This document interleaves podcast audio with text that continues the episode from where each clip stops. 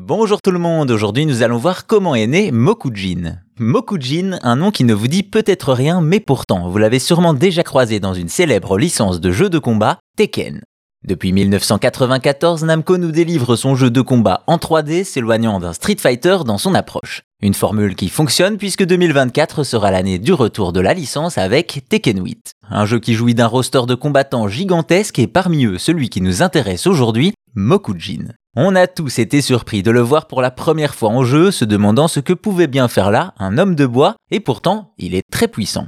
Ainsi, Mokujin est un mannequin d'entraînement aux arts martiaux, vous savez, ces poteaux sur lesquels on retrouve des éléments en bois et sur lesquels on frappe, et justement, à la base, c'est son rôle dans Tekken, servir à l'entraînement.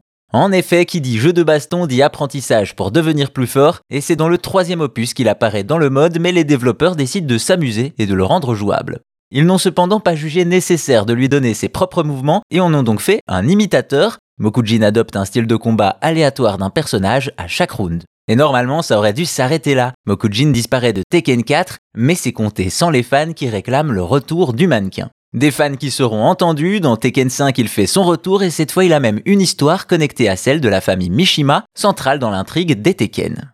C'est là que l'on apprend que le mannequin est en réalité un véritable héros fait de chaînes millénaires, et après avoir servi pendant de longues années, il est placé dans un musée où il dort. Mais son sommeil est léger, Mokujin se réveille toujours quand un grand danger menace. Ainsi, dans Tekken 3, il se lève pour Ogre, dans le 5 pour Jinpachi et pour Azazel dans le 6. C'est donc un véritable héros qui combat les forces du mal, mais ses cinématiques et ses interventions sont plus souvent sous le signe de l'humour. Mokujin est souvent représenté en train de gérer ses problèmes de couple ou en train de parodier d'autres personnages comme Jin Kazama.